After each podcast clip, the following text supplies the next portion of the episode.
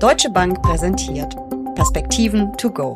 Ihr Audiopodcast rund um das Thema Börse.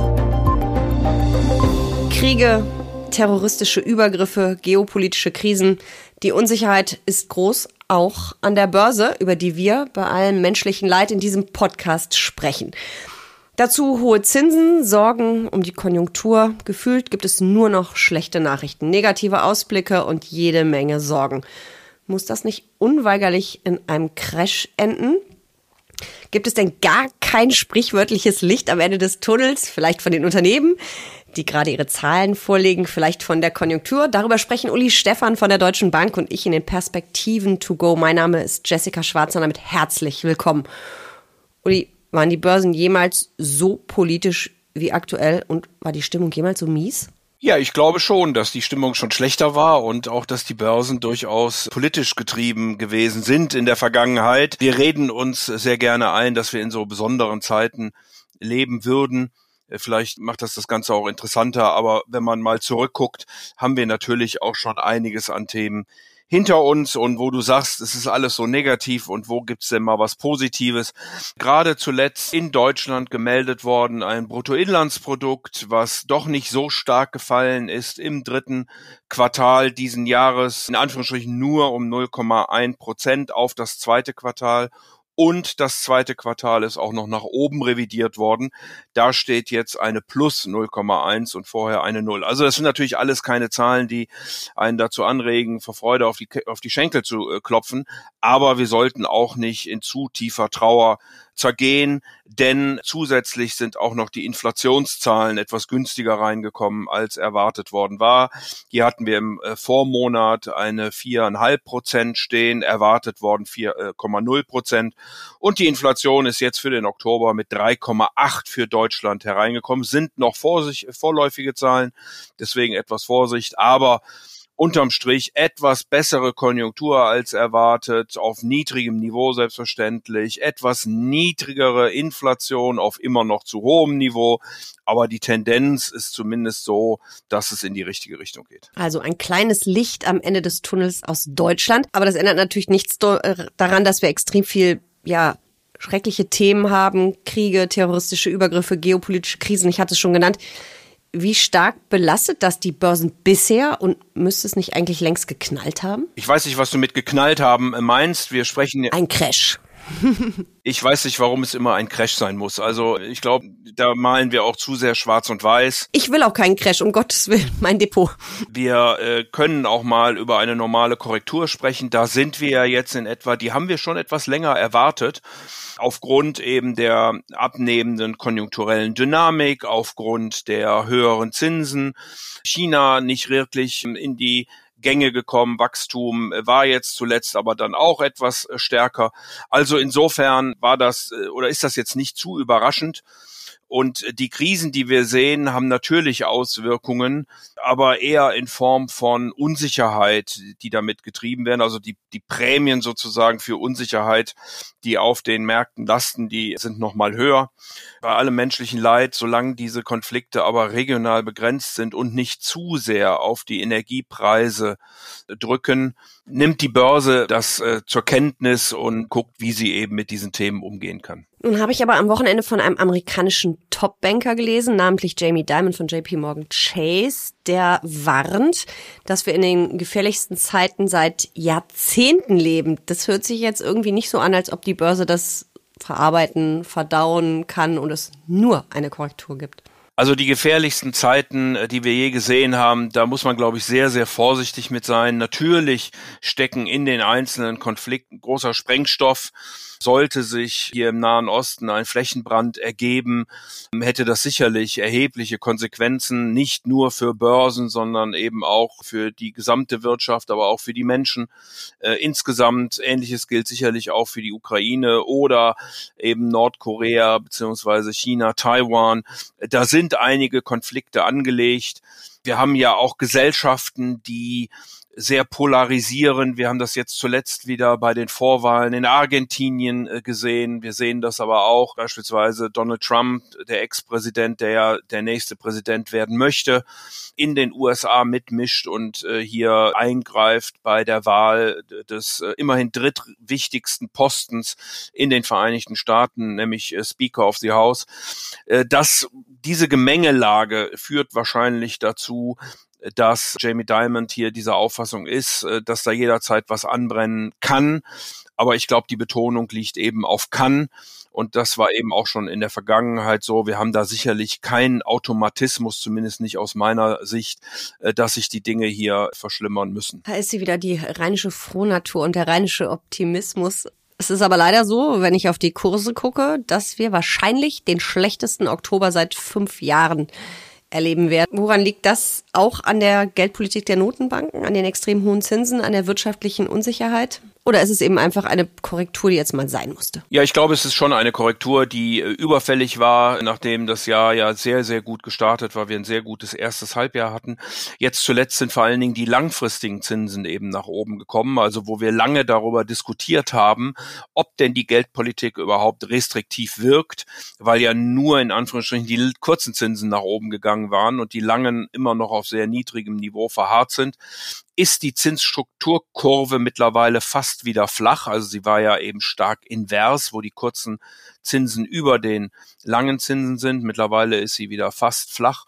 Und das liegt daran, dass eben das lange Ende nach oben gekommen ist. Und dieses lange Ende, daran orientieren sich Investitionsentscheidungen. Und das drückt dann natürlich eben auf die Wirtschaft. Und insofern sieht man jetzt, dass die Geldpolitik wirkt und das sich mittlerweile auch durchgesetzt hat, dass die Notenbanken wohl länger auf diesem höheren Niveau bleiben werden. Das führt jetzt zuerst mal zu einer Adjustierung.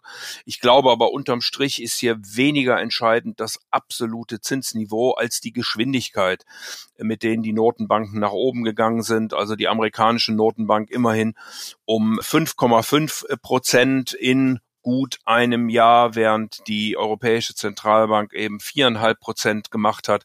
Das ist natürlich schon eine große Geschwindigkeit, mit der hier die Zinssätze eben angepasst worden sind. Und das muss jetzt zuerst mal von der Börse verarbeitet werden. Aber jetzt ist ja scheinbar auch erstmal Pause mit den Zinserhöhungen.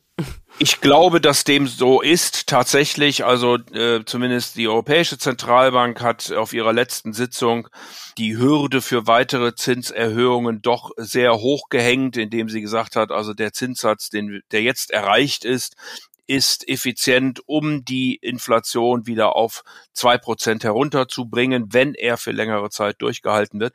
Ähnlich äußert sich auch die amerikanische Notenbank. Auch hier scheint es so zu sein, dass sich die Konjunktur langsam abflacht und der Kapitalmarkt preist also mittlerweile keine weiteren Zinserhöhungen mehr ein, aber nimmt eben zur Kenntnis, dass wohl die kurzen Zinsen über längere Zeit auf diesem höheren Niveau verharren werden. Ich hätte gern noch ein bisschen mehr Licht am Ende des Tunnels. Schauen wir doch mal auf die Unternehmen. Die Quartalszahlen rauschen ja zurzeit nur so rein, vor allen Dingen in den USA, aber auch in Deutschland oder Europa geht's langsam los. Kannst du mir da noch ein bisschen Licht am Ende des Tunnels bieten? Ja, das kann ich tatsächlich, äh, Jessica. Wir sind natürlich immer noch in einer, sagen wir mal, relativ frühen äh, Phase. Es haben jetzt in den USA ungefähr die Hälfte der Unternehmen ihre Berichte äh, vorgelegt. Ähm, es haben 78 Prozent der Unternehmen die Erwartungen bei den Gewinnen übertroffen. Bei den Umsätzen sind es 60 Prozent. Die Unternehmen liegen auch wieder besser als von den Analysten erwartet worden war. Bei den Gewinnen um ganze und satte acht Prozent besser als das erwartet worden war. Bei den Umsätzen immerhin um ein Prozent besser. Und insgesamt steigen auch sowohl Umsätze wie Gewinne. Also man sieht hier, dass die Unternehmen sich auf die Situation eingerichtet haben. Und oft ist es ja so, dass dann, wenn sozusagen die Nacht am schwärzesten, am kältesten ist, die Dinge dann auch drehen und ich glaube, wir kommen so langsam an diesen Punkt und würde eben auf dem jetzigen Niveau mit allen Unsicherheiten, die damit vorhanden sind, aber auf Sicht von 12, äh, 18 Monaten erste Positionen eher wieder aufbauen als äh, im Moment abbauen. Anleger gucken ja vor allem auf die großen Tech-Werte, die haben wir, glaube ich, irgendwie alle im Depot, ob nun äh, als Einzelaktie, als ETF oder als Fonds. Wie läuft's denn da? Ich habe am Wochenende eine Überschrift gelesen, Microsoft Hui Alphabet, also die Google-Mutter Pfui. Ja, Jessica, ich darf ja nie zu Einzeltiteln hier Auskunft äh, geben, wie wir ja alle wissen, aus äh, berechtigten Gründen. Aber es ist schon so, dass die Tech-Werte unterm Strich doch sehr gut berichtet haben. Da waren dann äh, sicherlich an der einen oder anderen Stelle ein Haar in der Suppe zu finden. Da reden wir insbesondere über das Cloud-Geschäft von dem einen oder anderen, was dann nicht die Ergebnisse gebracht hat, die man sich hier erwartet hatte. Aber unterm Strich hat äh, die Technologie nicht enttäuscht, sondern äh, die Gewinne sind zwölf Prozent besser, als das erwartet worden war im Vorfeld der Berichtssaison und äh, insgesamt konnten die Gewinne um über zehn Prozent gesteigert werden. Also es ist nicht der beste Sektor im S&P 500 bisher in dieser Berichtssaison. Da liegen Communication Services, die wir ja auch schon mehrfach hier an der Stelle empfohlen hatten, ganz weit vorne.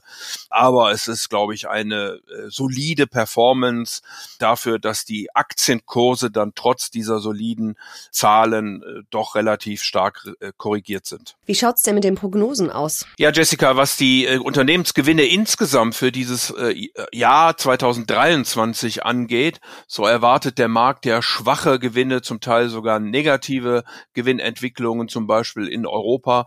In 2024 soll es dann wieder besser werden und vielleicht zu manch einem Erstaunen. Hier werden auch die Gewinnerwartungen für das nächste Jahr sogar eher nach oben als nach unten genommen. Mhm. Also die Unternehmen sind hier nicht zu pessimistisch. Die Volkswirte gehen ja auch davon aus, dass das Wachstum solide sein wird. In den USA vielleicht ein bisschen schwächer, in Europa dafür etwas besser. China könnte doch wieder die fünf Prozent erreichen. Und das, wie gesagt, führt dann dazu, je nachdem, wo die Unternehmen ihr Business haben und welche Produkte äh, sie herstellen, dass die Unternehmensgewinne beziehungsweise die Erwartungen für die Unternehmensgewinne für das Jahr 2024 nach oben positiv korrigiert werden. Das war jetzt so viel Licht am Ende des Tunnels. Ich wollte dich nämlich eigentlich um ein tota-, paar total optimistische Schlussworte bitten als rheinischer Daueroptimist. Die hast du jetzt eigentlich schon geliefert.